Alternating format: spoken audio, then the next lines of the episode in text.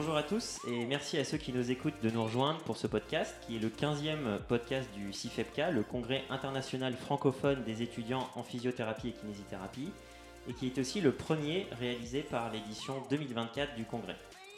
Le podcast aura pour thème la kinésithérapie respiratoire, vous l'aurez compris.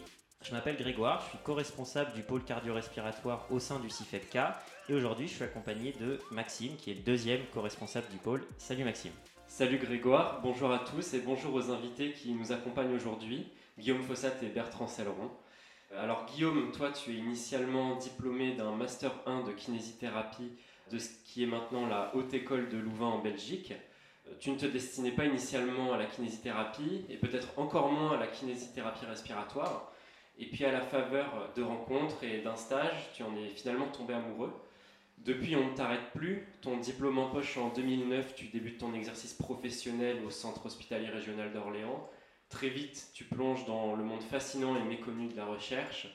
Ton premier article sur la mobilisation précoce en réanimation est publié en 2018 dans le JAMA, le Journal of the American Medical Association. C'est une revue prestigieuse dans le monde de la recherche biomédicale. En 13 ans d'exercice, tu as toujours eu à cœur de déconstruire les stéréotypes sur la kinésithérapie respiratoire pour la faire voir et la faire vivre de façon différente. Est-ce que tu peux nous dire à quoi correspond ta pratique aujourd'hui? Bonjour à tous, merci euh, aussi FEPCA pour, euh, pour l'invitation. Alors moi, ma pratique aujourd'hui, c'est quelque chose qui est un peu hybride, c'est-à-dire que je, je pratique euh, donc encore au CHR, euh, mais je fais euh, un mi-temps recherche, donc je suis à 50% employé pour faire de la recherche médicale, euh, de la recherche paramédicale, on peut dire, en, réanimation. Après, j'ai encore un 30% de, pratique clinique où j'exerce entre la médecine et la réanimation, et puis je cumule un, 30% en tant qu'enseignant contractuel à l'Université d'Orléans au sein de la première école universitaire de kinésithérapie. Merci Guillaume. Et puis on passe donc à toi Bertrand. Tu es diplômé de l'école d'Orléans en 1990. À la suite de ton diplôme, tu as travaillé dans un centre de rééducation qui accueillait des malades respiratoires, donc d'abord comme kinésithérapeute. Et puis rapidement, tu as suivi un DU de kinésithérapie respiratoire, puis une formation pour être cadre de santé, formation qui t'a aussi permis de suivre un cursus universitaire en sociologie et en sciences de l'éducation.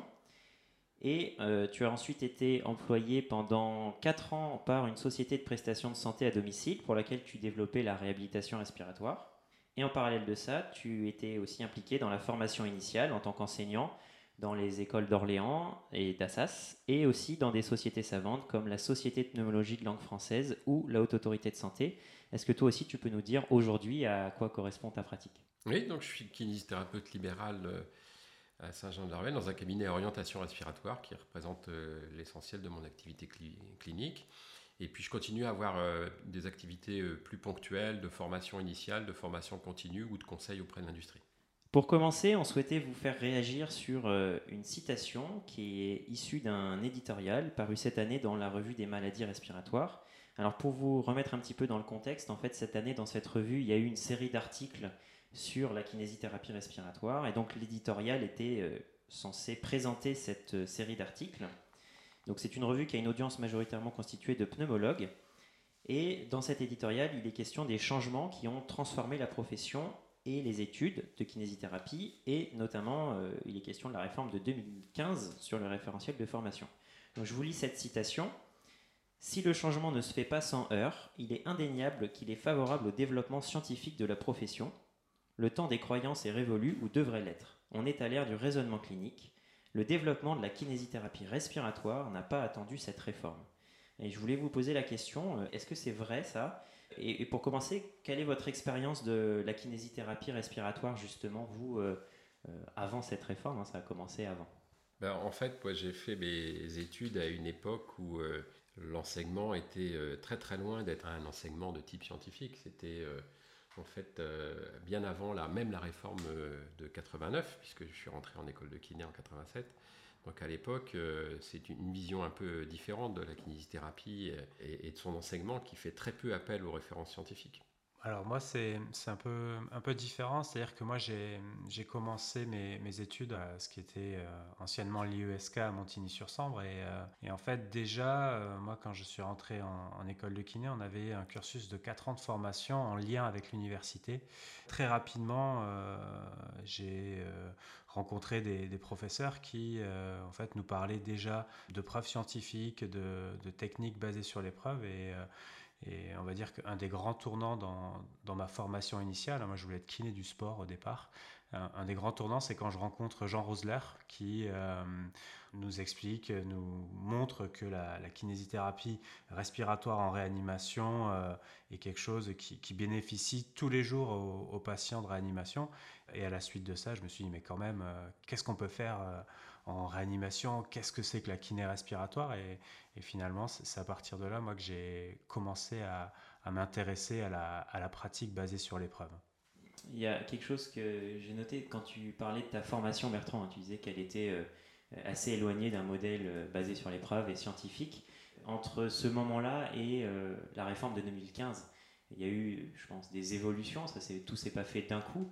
Qu'est-ce que toi, tu as pu constater en tant que clinicien et puis euh, justement en étant dans des groupes d'intérêt ou des groupes de travail avec euh, d'autres collègues moi, ce qui m'a marqué, c'est une double influence. D'une part, au niveau de l'exercice clinique, il est évident que de travailler avec les pneumologues a été une ressource euh, fondamentale. Je pense que c'est le même genre de relation qu'on peut avoir avec les réanimateurs. Ce sont des spécialistes de, de médecine qui sont capables de partager avec les kinésithérapeutes une approche, une certaine façon de concevoir le soin et donc eux, ils, sont beaucoup plus dans une approche basée sur les preuves, ce qui fait que côtoyer les pneumologues aussi bien dans son exercice clinique qu'auprès des sociétés savantes, eh ben, ça a été un enrichissement et ça nous a tiré dans la direction de cette euh, kinésithérapie basée sur les preuves telle qu'on la voyait.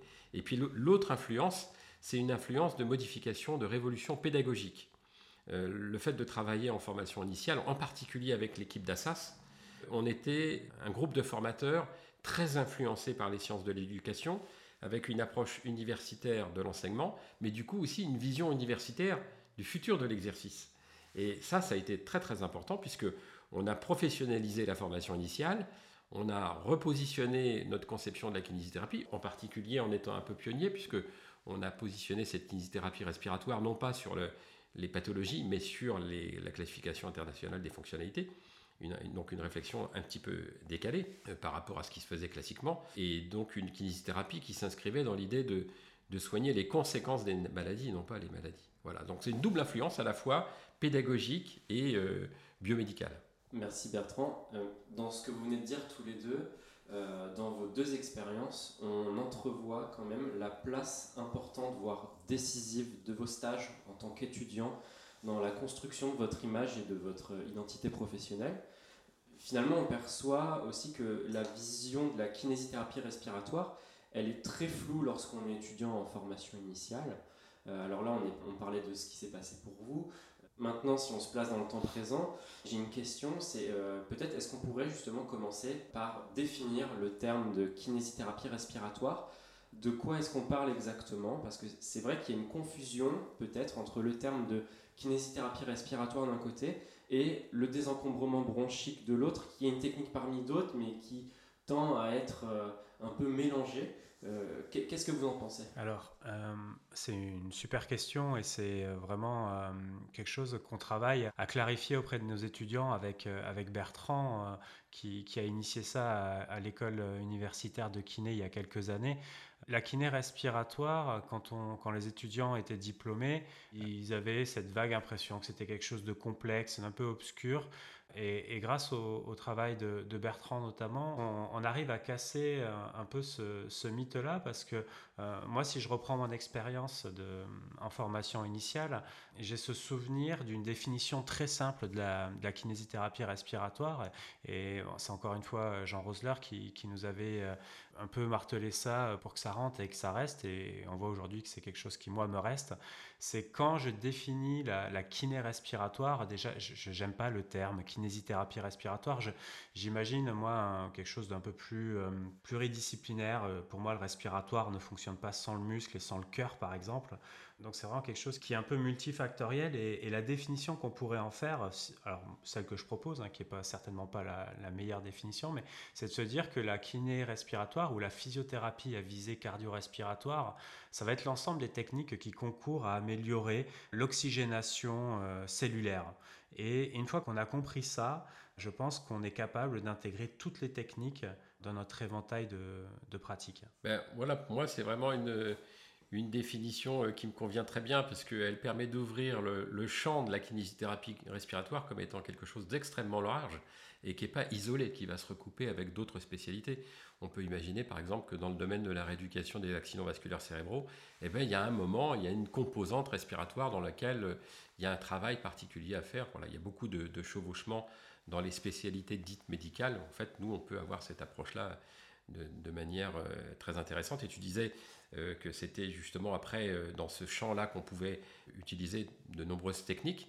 Et le, sens, le mot technique, il faut le prendre vraiment de manière extrêmement large, puisqu'il y a des techniques qui vont avoir euh, des actions physiques, mais il y a aussi, j'insiste beaucoup là-dessus, sur le fait qu'on a des techniques qui vont avoir des, actions comportementales, et que ça, c'est la, la, grande dimension de la kinésithérapie qu'elle soit respiratoire ou autre, hein, c'est d'agir à la fois sur l'aspect biomédical et sur l'aspect comportemental. Ça, c'est indissociable. Pour euh, un petit peu illustrer cette diversité, est-ce que vous pourriez nous donner euh, des exemples justement de situations cliniques, de situations pratiques? On peut même parler de maladies, hein, même si euh, c'est pas forcément comme ça qu'on va raisonner, qui vont montrer à la fois l'éventail de ce qu'est du coup ce champ disciplinaire respiratoire, mais aussi à l'intérieur de ce champ, dans les prises en charge, comment est-ce qu'on va aller chercher des euh, techniques de communication, des techniques euh, sociologiques, etc. Alors, moi, je vais me rapprocher de, mon champ d'expertise, mais euh, alors c'est quelque chose qui, qui parlera peut-être pas à tout le monde, mais quand on imagine un patient à l'hôpital, en fait, on a des patients souvent, quand on rentre dans la chambre, c'est des patients alités. Euh, c'est des patients qui euh, ont une mobilité qui est, réduite sur une journée. Et donc, euh, qu'est-ce qui se passe physiologiquement? C'est que c'est des patients qui vont développer des atélectasies postérobasales, bref, toutes sortes de pathologies respiratoires, mais en même temps, ils vont déconditionner leurs muscles, ils vont avoir une appréhension à la mise debout, ils vont avoir une appréhension à l'effort. Et donc notre, notre rôle, typiquement pour un patient alité hospitalier, ça va être de bah, s'assurer qu'il n'y ait pas de complications euh, au niveau peut-être de l'encombrement respiratoire, mais surtout en fait de, complications en termes de remise à, la mobilité et, tout ce qui va concourir à remettre le patient debout, le remettre en mouvement, va faire que ces soucis euh, physiologiques, respiratoires, cardiaques, orthostatiques vont diminuer grâce à la prise en charge en kinésithérapie. Et donc, quand nous on a une prescription de kiné respiratoire, ce qu'on fait c'est que eh ben, en fait on cherche à faire bouger le patient, à le sortir du lit pour euh, essayer d'améliorer euh, tout son statut fonctionnel, musculaire, cardio-respiratoire, mais aussi, euh, j'ai envie de dire, un peu émotionnel, parce qu'un patient qui sort du lit, souvent c'est un patient qui vous dit ah ben ça y est, je suis sorti du lit, je vais, je vais mieux. C'est vraiment cet exemple-là que moi j'ai en tête et qui illustre un peu la, physiothérapie respiratoire à l'hôpital. Alors moi, dans cet axe-là, j'ai vraiment une, une, idée de maladie qui est emblématique de ce que j'essaye de faire passer comme message, c'est le syndrome d'hyperventilation, et encore plus le syndrome d'hyperventilation depuis l'épidémie de Covid, puisqu'on a un certain nombre de patients qui ont fait l'infection Covid sur une, sur une forme légère, ils n'ont pas été hospitalisés, mais ils conservent plusieurs mois après des symptômes d'essoufflement euh, qui peuvent faire penser au, syndrome d'hyperventilation. Et syndrome d'hyperventilation, pour moi, c'est vraiment l'archétype de la pathologie dans lequel les, les kinésithérapeutes respiratoires peuvent montrer l'intérêt de leur expertise dans, différents domaines. C'est une maladie qui est très mal définie. Il n'y a pas de traitement euh, validé, y compris les traitements en, kinésithérapie. Et très souvent, ce sont des patients, encore plus quand c'est un syndrome d'hyperventilation post-Covid, qui vont avoir une errance diagnostique euh, qui les fait traîner pendant très longtemps avant d'être pris en charge par un kinésithérapeute. Et nous, qu'est-ce qu'on va faire? On est en situation d'incertitude complète. On a une maladie qui est très mal définie, on n'a pas de technique qui est validée, et pourtant, on fait quelque chose d'essentiel. Tellement essentiel que tous les pneumologues considèrent que les patients doivent être soignés par des kinésithérapeutes spécialisés. Et alors attention, pas n'importe lesquels, des spécialistes du syndrome d'hyperventilation. Et c'est là que c'est intéressant, parce qu'en fait, notre approche, elle est tellement à l'opposé de ce que peuvent être parfois l'exercice de certains professionnels de santé. La première chose qu'on fait quand on reçoit les patients, on les écoute. Et on crée une situation qui va leur permettre de s'exprimer, de se faire comprendre, et nous, de leur montrer qu'on a compris, qu'on les a écoutés. Et ensuite, on a un deuxième type d'approche qui va être une approche de forme d'essensibilisation, c'est-à-dire d'amener progressivement la personne à avoir une perception de son corps qui est un petit peu différente. on ne fait pas vraiment grand-chose de très sorcier sur le plan technique biomédical. Par contre, on fait quelque chose qui est fondamental dans notre métier au niveau comportemental et, change, et surtout de la, conduite du changement de comportement des patients. Je voudrais revenir sur, euh, parce que vous en avez parlé tous les deux, sur la pratique basée sur l'épreuve. Il y a un pan de cette EBP euh, e qui est bah, l'état actuel des connaissances, donc qui repose beaucoup sur la recherche. Le champ respiratoire, comme tous les autres champs de la kinésithérapie, euh, a vu arriver et se développer cette recherche. La formation et la pratique euh, il y a 30 ans encore, on n'intégrait pas euh, cette dimension. Euh, ça peut paraître assez lointain, mais aujourd'hui, on est passé de l'enseignement d'un art hein, qui reposait énormément sur des connaissances qui étaient livrées par paquet, comme des, des recettes de cuisine, à l'enseignement plutôt d'une démarche clinique et d'une rigueur scientifique. Concrètement, selon vous, qu'est-ce que la recherche a changé? Je, suis peut-être euh, peut-être que Bertrand répondra beaucoup mieux à cette question que moi parce que je n'ai connu finalement que la pratique basée sur l'épreuve, c'est-à-dire que j'ai été formé à ça, par ça et avec comme objectif de développer euh, cette pratique basée sur l'épreuve. Et donc à aucun moment je me suis dit je vais faire ça parce que c'est ce qu'on m'a appris. Non, moi ma façon de raisonner c'est on me dit qu'il faut faire ça. Et donc pourquoi est-ce qu'on me dit qu'il faut faire ça? Est-ce qu'il faut le faire parce que c'est prouvé ou est-ce que euh, on le fait euh, mais on ne sait pas trop pourquoi ça marche? Et, là, moi souvent ce que je vois c'est que quand il y a, on va dire, une zone un peu grise. Pour moi et ce que je dis toujours aux étudiants et, à, mes, à, mes, stagiaires c'est, ben là, moi je te montre cette technique, chez moi elle marche, mais peut-être qu'elle marche pas chez tout le monde. Et l'idée, ça serait peut-être d'essayer de, voir si cette technique peut être euh, amenée à, fonctionner chez tout le monde. Et bien pour ça, il faut euh, essayer de faire une étude pour essayer de prouver euh, que telle ou telle technique fonctionne. Et, souvent, en fait, on, arrive des fois un peu à l'inverse opposé, c'est-à-dire qu'on a des, collègues qui vont dire, bah oui, mais ça, je le fais pas parce que c'est pas prouvé. Alors, on est une jeune discipline. Et ce que j'ai envie de faire passer comme message, c'est ne mettons pas à la poubelle les, pratiques un peu anciennes, essayons de les confronter à la science.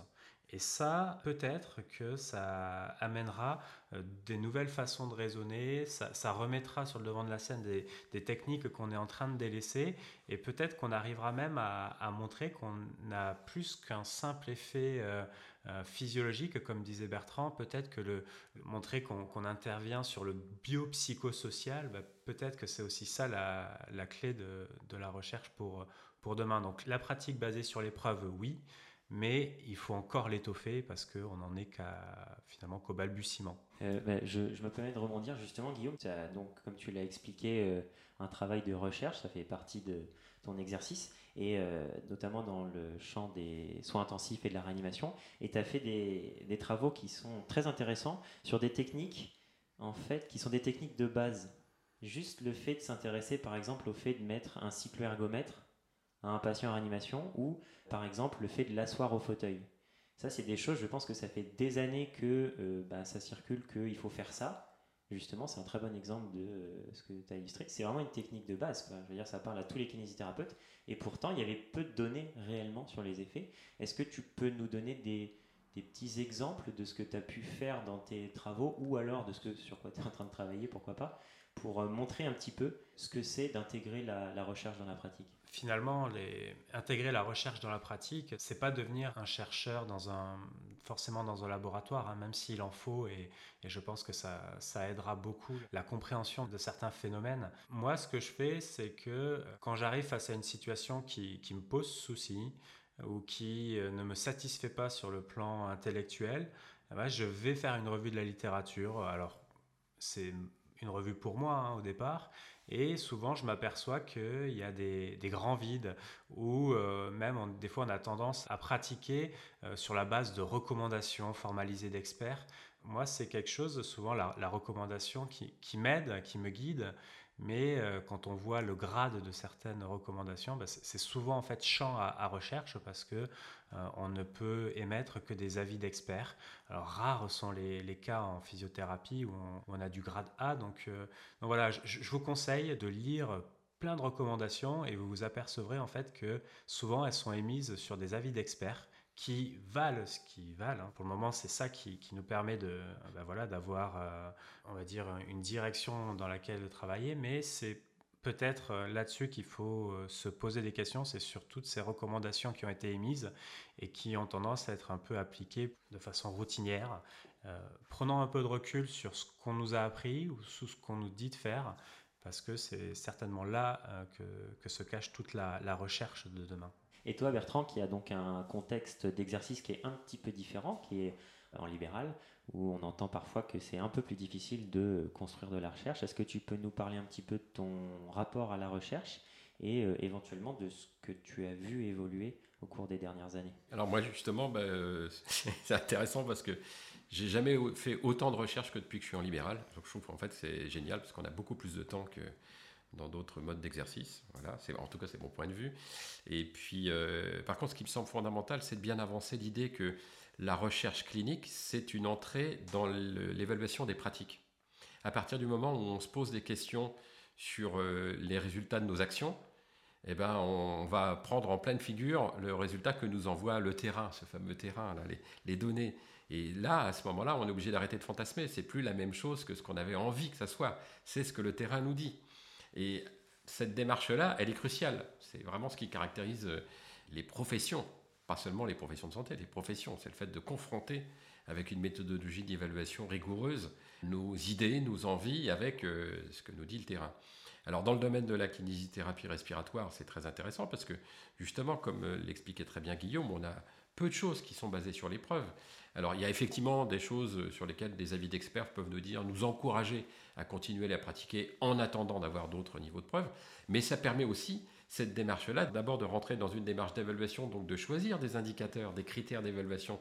Et à partir du moment où on choisit avec un peu de méthode, on gagne beaucoup de temps parce qu'on commence à, sélectionner nos indicateurs et non pas faire des bilans exhaustifs comme on pouvait faire à une époque. Et puis, lorsqu'on est dans une démarche euh, d'évaluation des, pratiques, qu'on fait une revue de la littérature, qu'on fait soi-même des mesures sur des pratiques que l'on réalise, ben on se rend compte qu'il y a plein de choses qui sont inutiles, qui n'ont pas de sens ou qui n'ont même pas d'efficacité. Et à ce moment-là, on gagne énormément de temps, du temps qu'on peut consacrer à faire de la littérature scientifique, de la recherche clinique, etc. Alors maintenant, j'aurais voulu vous demander si vous aviez des conseils pour euh, des étudiants ou des jeunes diplômés qui ne se sentent pas trop de prendre en charge un patient qui a une pathologie respiratoire, même si euh, on l'a vu avec vous, c'est euh, un petit peu euh, large de dire une pathologie respiratoire et de cantonner ça à la kinésithérapie respiratoire, mais voilà, ça peut être des conseils sur une démarche, des conseils de lecture, de formation, etc.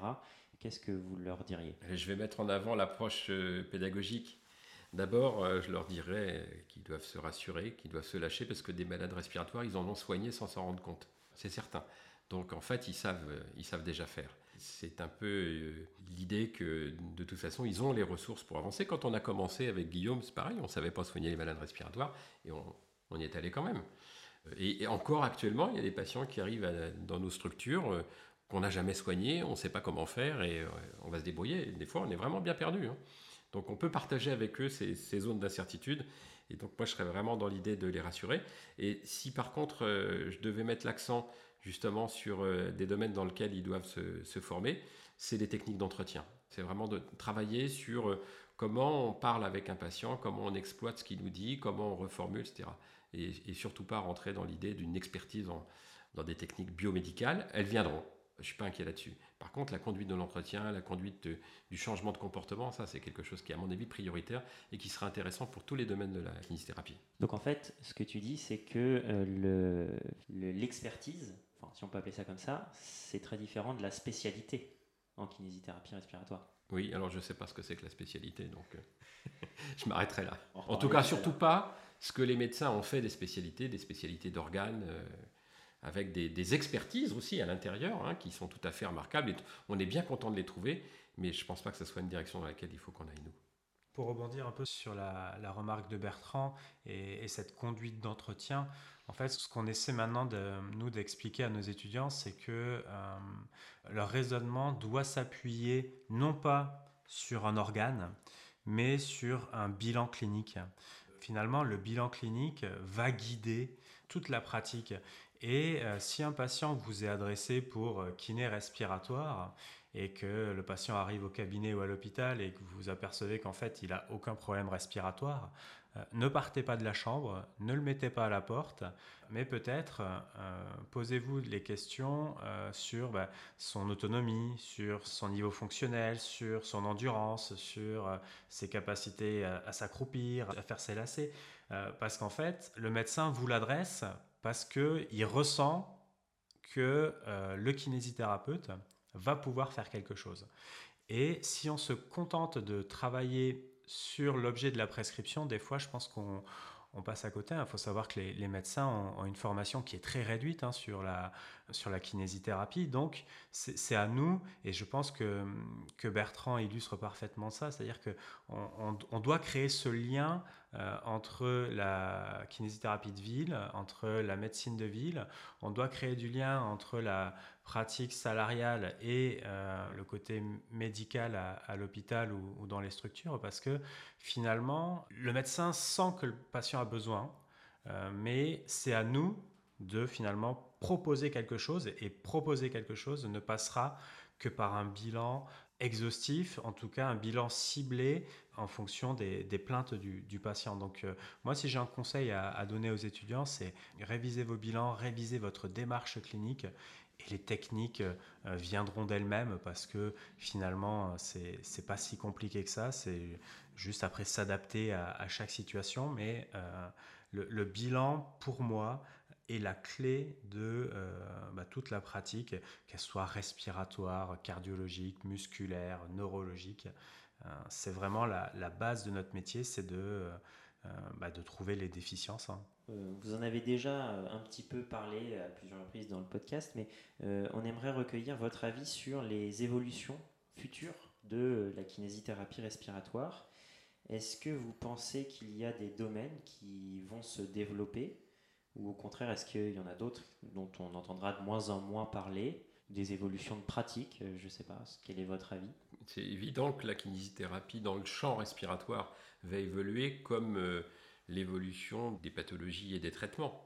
Euh, quand on prend l'exemple par exemple de la mucoviscidose, c'est une maladie qui actuellement est en train d'être euh, bouleversée par euh, les nouvelles thérapies médicamenteuses qui sont utilisées chez, les enfants qui ont la mucoviscidose, avec une modification du, coup complètement fondamentale des symptômes. On a des patients qui, jusqu'à l'âge adulte, en fait, ne feront jamais d'infection pulmonaire, ce qui était inenvisageable il y a 20 ans. Donc là, on a une, modification complète du traitement et de l'évolution d'une maladie qui fait que la kinésithérapie doit aussi complètement se modifier, se préparer à accueillir de plus en plus d'adultes atteints de la mucoviscidose. Donc euh, c'est aussi un mode de fonctionnement euh, complètement différent. Et donc là, je prends cet exemple-là qui est pour moi juste un exemple d'illustrer que l'influence de l'évolution d'une maladie et, de son traitement euh, va modifier notre kinésithérapie. Si on prend l'apparition des infections virales comme euh, la Covid, par exemple, euh, évidemment que ça a aussi eu une influence sur l'exercice de la kinésithérapie parce qu'à un moment, un, nouveau phénomène arrive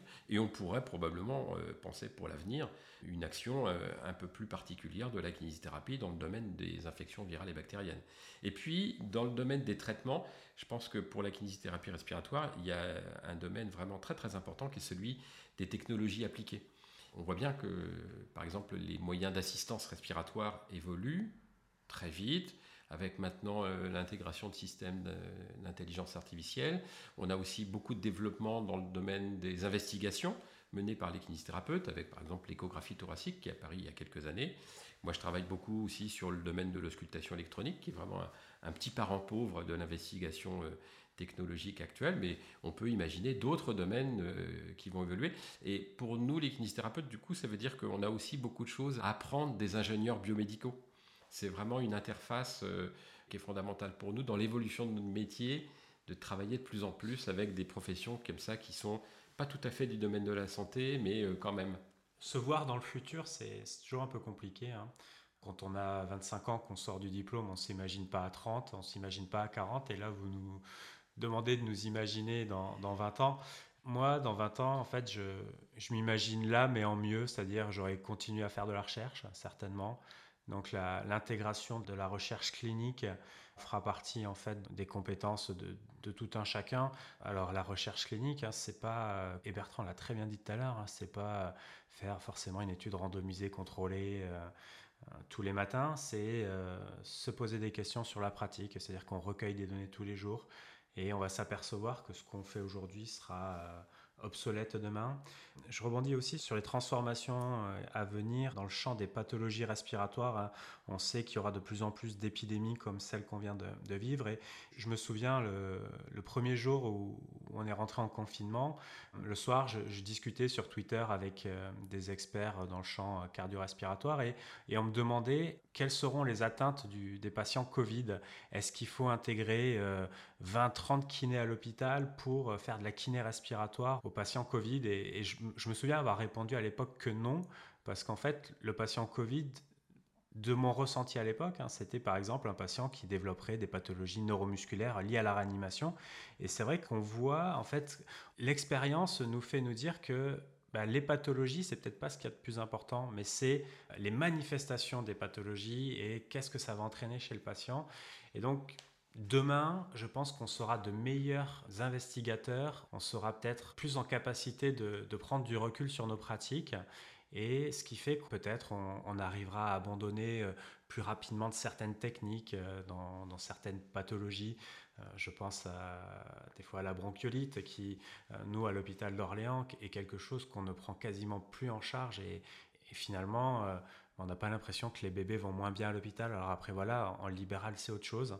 Mais euh, voilà, moi, c'est quelque chose que je salue. C'est-à-dire qu'on a été en capacité, en un an et demi, à prendre euh, un peu de recul sur des techniques qui étaient ancestrales. On voyait 40, 50 patients, des fois par week-end, en prise en charge bronchiolite. Maintenant, quand on en voit deux ou trois, eh ben, on sait que c'est les patients qu'on doit voir parce qu'encombrés, parce qu'ils ne mangent pas, parce que prenons du recul, ne faisons pas bêtement ce qu'on nous a appris à l'école.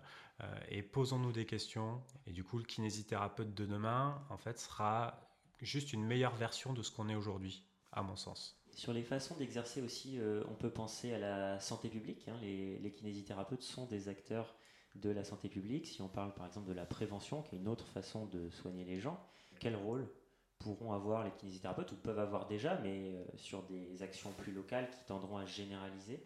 Que vous avez des exemples ou des expériences que vous voudriez partager sur ça? Bah Dans le champ des maladies respiratoires, je vois deux pathologies sur lesquelles on a une action euh, de santé publique qui est essentielle. C'est le dépistage de la BPCO et l'éducation thérapeutique dans l'asthme, où les kinésithérapeutes sont peut-être pas suffisamment mobilisés et pourtant sur lequel ils peuvent avoir euh, un rôle euh, crucial. Parce que on, va prendre par exemple sur la, BPCO, tous les kinésithérapeutes ont des patients fumeurs ou anciens fumeurs de plus de 40 ans qui ont autre chose, un problème rhumatismal, un problème orthopédique, etc.